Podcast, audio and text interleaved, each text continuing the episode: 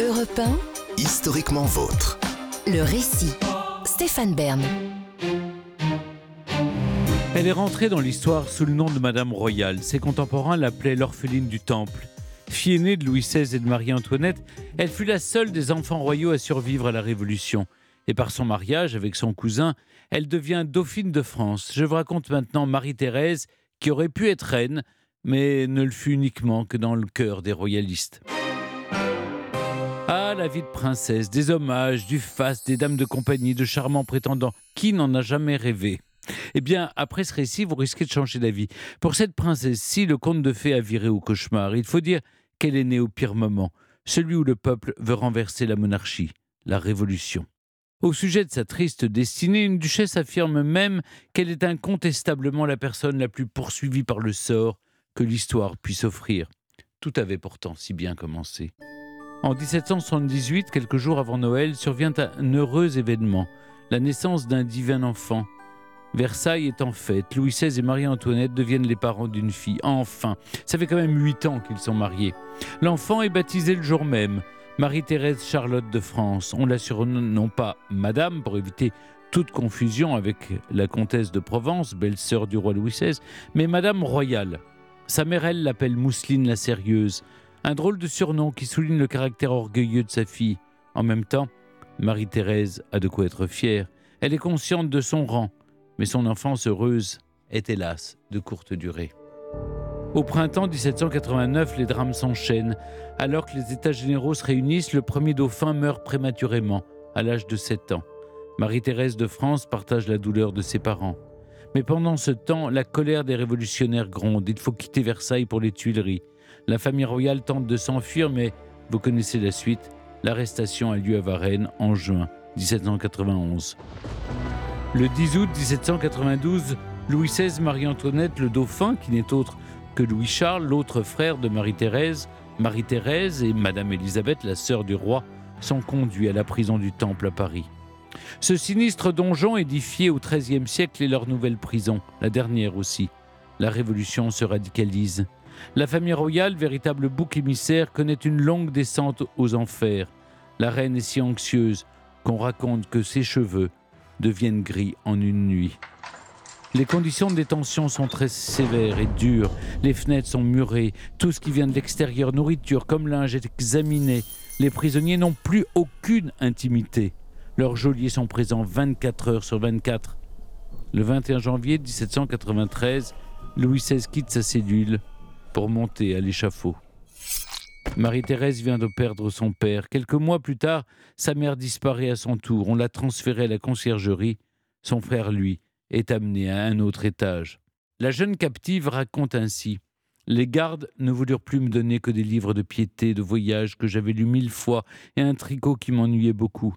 Ils étaient souvent ivres. Cependant, nous restâmes tranquilles, mon frère et moi, chacun dans notre appartement, jusqu'au 9 Thermidor.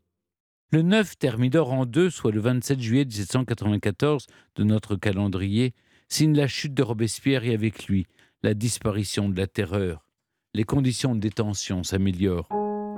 Marie-Thérèse ne manque plus de nourriture, peut même sortir prendre l'air et a désormais une dame de compagnie en la personne de Madame de Chantraine. Grâce à elle, la parole qu'elle avait oubliée par manque de pratique lui revient.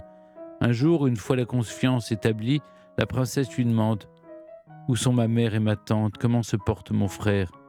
Les réponses que les gardes avaient pris soin de lui dissimuler tombent comme un coup de massue. La situation ne pourrait pas être plus épouvantable. Marie-Antoinette et Madame Élisabeth ont été décapitées et Louis-Charles est mort de la tuberculose. Sa famille entière a été décimée. Marie-Thérèse de France en est l'unique survivante. Vous imaginez sa réaction?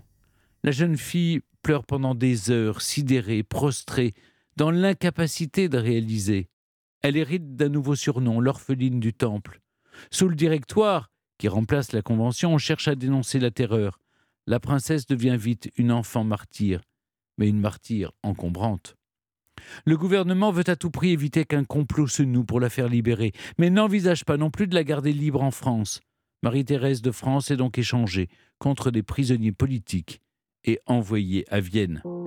Après une détention de plus de 1000 jours, elle quitte un pays qu'elle aime malgré tout, écrivant ⁇ Je suis bien loin de confondre la nation française avec ceux qui m'ont enlevé tout ce que j'aimais le plus au monde, et je préférerais la plus petite maison en France aux honneurs qui attendent partout ailleurs une princesse aussi malheureuse que moi.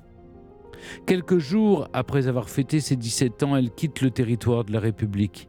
À Vienne, Marie-Thérèse de France rejoint sa famille maternelle, les Habsbourg, à la cour de l'empereur François II. Très en retrait au début, elle s'acclimate au fil des ans. En 1799, alors qu'elle quitte Vienne, elle épouse l'un de ses cousins, Louis-Antoine d'Artois, le fils du futur Charles X. La princesse devient ainsi duchesse d'Angoulême. Sa vie d'exil, qu'on connaît assez peu, se poursuit ensuite en Angleterre.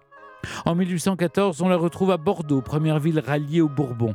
Là-bas, Marie-Thérèse essaye de soulever des fidèles contre l'empereur Napoléon, cet ogre qu'elle exècre. Après la défaite de Waterloo, la monarchie est restaurée et Louis XVIII monte sur le trône. Il développe une propagande active autour de sa nièce, Madame Royale, considérée comme martyr par tous les royalistes. Marie-Thérèse de France devient ainsi l'emblème de la Restauration. En 1824, Charles X monte sur le trône. En plus d'être la nièce du nouveau monarque, Marie-Thérèse de France est l'épouse de son fils, elle est donc dauphine de France. Après la Révolution de 1830, Charles X, réfugié à Rambouillet, est contraint d'abdiquer. Son fils devient Louis XIX et Marie-Thérèse de France, Madame Royale, l'orpheline du Temple, devient ainsi reine de France, mais pendant quelques minutes seulement. Elle ne le reste ensuite que pour le clan des légitimistes, pour qui Henri V devient le prétendant au trône. Marie-Thérèse repart en exil, en Écosse puis en Autriche, lorsque la monarchie de Juillet est établie avec le roi Louis-Philippe Ier de la branche des Orléans. Elle meurt d'une pneumonie à Vienne à 72 ans en 1851. À ce moment-là, les passions politiques qu'elle générait se sont tassées. La mort de Madame Royale a un grand retentissement en France, même chez les non-royalistes. La princesse martyre au destin tragique est entrée dans la légende. Ainsi, l'écrivain romantique Chateaubriand écrit Ces souffrances sont montées si haut qu'elles sont devenues l'une des grandeurs de la Révolution.